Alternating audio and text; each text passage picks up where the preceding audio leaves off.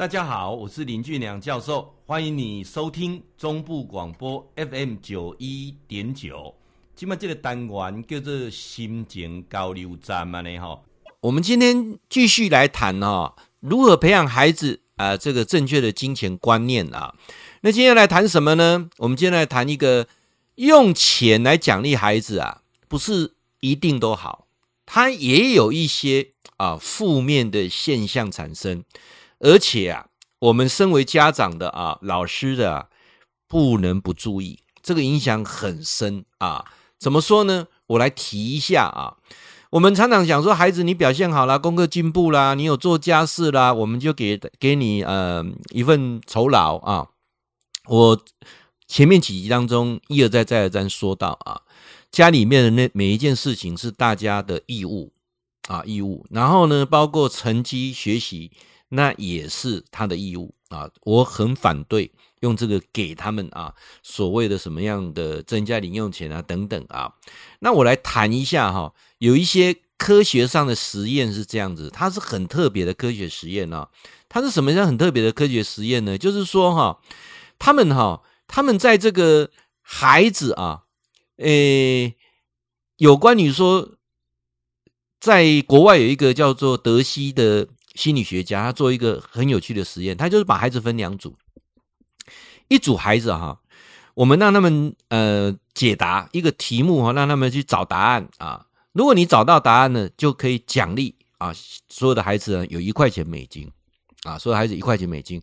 那另外一组呢，就是没有奖励啊，就安排啊他们去两两组啊，都一样的题目啊去找答案。那中间呢？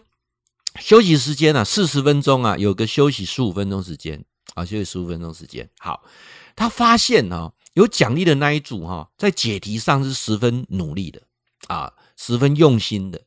但是在休息时间的时候呢，就大家就很懒散啊。那反而哈，没有奖励的那一组哈，在休息时间的时候，还是有人继续哈。在那边找答案啊，在那边呃上网查资料啦，或者去翻百科全书啦等等啊。也就是说，在这四十分钟之内，这一个有酬劳的啊，你答对了有一块钱美金的这一组呢是很认真的啊，认真的。但是休息时间就是 没有人要多做啊。那没有给酬劳那一组呢，就是从头到尾就是保持一定的热度啊，没有像那一组那么认真，但是他们就是休息时间还是有些小朋友主动哦啊，但有些小朋友还是天生很混的，从头到尾他都是 不找答案的啊，都是说在混的，这样了解意思吗？哈，那呃那一组有给奖励的那一组呢，哈，就是呃。哪怕有一些小孩子是很混的，他也要假装很认真，因为他也可以拿到一块钱美金嘛啊，所以他要假装。所以你在观察的时候，就发现他假装在那边找资料，其实那个心不知道飘到哪边去了哈。那换句话讲，呃，等休息时间一到的时候，大家全部停止啊。那这个是我们叫做德西效应啊，德西效应，也就是这个实验说，用金钱做奖励，在短时间之内有一个激励作用，但是没有办法长期。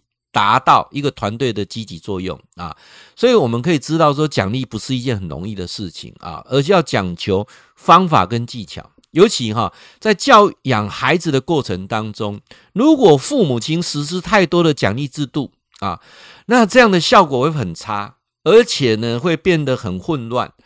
呃，这个我之前犯过错哈，我以前。嗯，我三个孩子，我定了一个叫做“零加三皮鼠”啊，这个公约啊，你有做什么会得到多少钱？那你如果没有做什么，呃，你会被什么处罚？就是一个好像好像宪法一样啊，弄到最后就 根本就没办法执行。为什么？你你没有那个心思去。啊，去一条一条的去检视他们。他孩子很聪明的啊，他也会钻法律都都没有写到的哈。啊，啊他他就你也没写，不能说处罚或奖励啊。所以这个过程当中就疲于奔命啊。我常常讲说，呃，教养孩子哈是一门艺术啊，不是在那边立立那个法规啊，不是在抓小偷啊。所以奖励的过程当中，避免过于繁杂，也不要哈呃把它条例式。而是要让孩子有所惊喜啊！而且你的奖励也可以用不同的方式，很多种啊。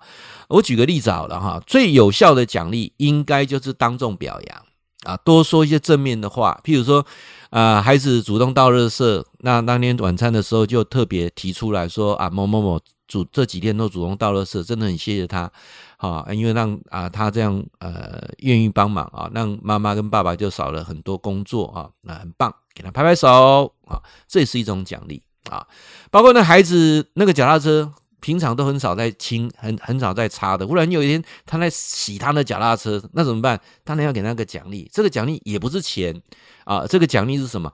一样啊。我们或许呢会跟啊小朋友讲说，诶，因为你你这样子，所以说我们啊是不是带你去？啊，一趟旅游啊，或者爸爸哪一天陪你去骑自行车，我们啊规规划一趟自行车旅游啊，或者他把脚踏车洗得很干净啊，一样吃饭的时候哈，呃，特别妈妈特别切切一个啊水果啊，或者一盒草莓啊啊，给他做奖励啊，这样子啊，不一定都是用金钱啊，这一点大家都了解哈，而且奖励要不断的交错式的，不同的啊，那包括呃，怎么让孩子很很惊喜。啊，很惊喜。那譬如说，你去观察孩子很喜欢某个东西啊，那你就特别买下来啊。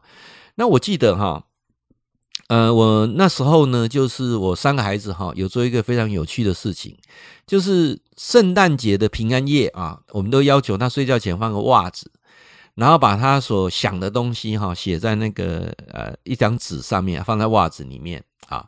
然后呢，圣诞节过完平安夜之后呢，他就收到一个礼物啊，礼物啊，他就把啊啊木木什么都写上去啊。那每一次呢，因为我们都会啊让孩子有一个目标导向了，他他他期待怎样，他会跟圣诞老公公许个愿啊，啊，我也都会跟他们讲啊。那这时候在读国小哈，我都跟他们讲说，圣诞老公公都有都有知道哦哈啊，因为圣诞老公公都有打电话给我，我都会跟圣诞老公公讲说你的表现怎样等等等哈。那孩子问说，那什么时候圣诞老公会打电话？然后圣诞老公打电话都是你们上学的时候，他才会打给我啊啊。那时候孩子都相信了，国那时候国小三年级以前吧，幼稚园他们都相信啊。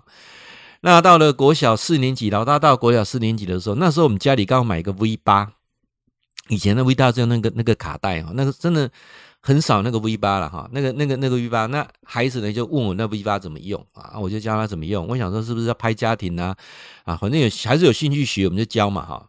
结果你知道多好吗？那一年的平安夜啊，孩子把那个 V 八。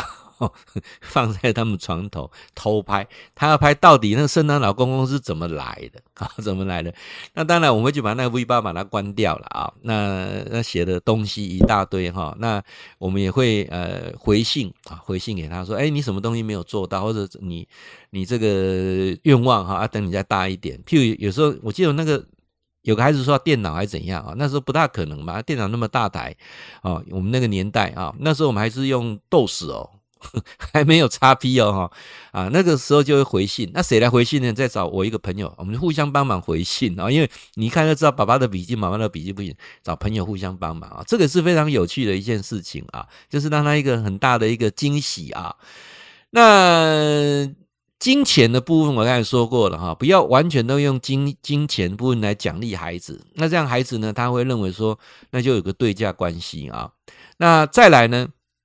我们还要再做一个，就是说，让孩子去去呃，有一些东西是呃，我觉得是你可以帮孩子一起来来做的，像祖父母的生日啊，像他最要好的朋友的生日，呃，是不是买个东西送过去，呃，送给他，或者去呃呃帮祖父母庆生啊？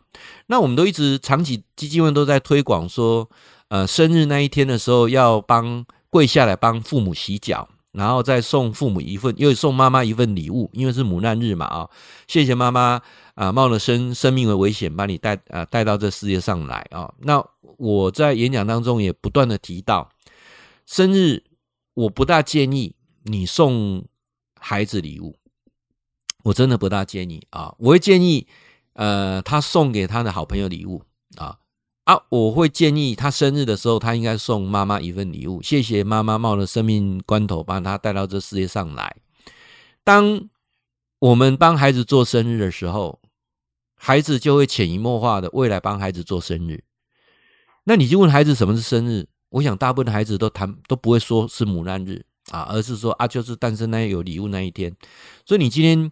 看了教授的呃这个视频，听了我的广播啊啊，听了我这一段来讲的话，希望说你能够去跟啊、你的孩子问一下说，哎，什么是生日啊？那如果不知道，你就好好的告诉他。那生日啊，如果你带他回去帮父母做生日，未来他就会带他的孩子回来帮你做生日啊。我想今天呢、啊，我用不同的角度切入，让大家一些不同的思维。教授的 FB 好，很好，非常好啊！记得加我的 FB 的粉丝团，礼拜三晚上九点有直播。YouTube 频道呢，请搜寻“天天好报”，上面有一千六百多则影片啊，欢迎上面上去看，有更多针对亲子教养的部分啊，跟你来分享。当然也期待你帮我们啊订阅。啊，订阅一定要打开小铃铛哦，不然你不会收到新的影片了啊。因为现在 YouTube 都是丢你喜欢看的啊。那如果你要加我的 Line 啊，我有两个社群啊，也是呃很不同的类别啊。你加我的 Line，请你搜寻啊我的电话号码，我的 Line 呢是零九二一六六三一八八零九二一六六三一八八。会记你哈，固定时间给咱锁定 FM 九一点九中波广播啊，心情交流站。林俊良教授伫空中给您答复问题。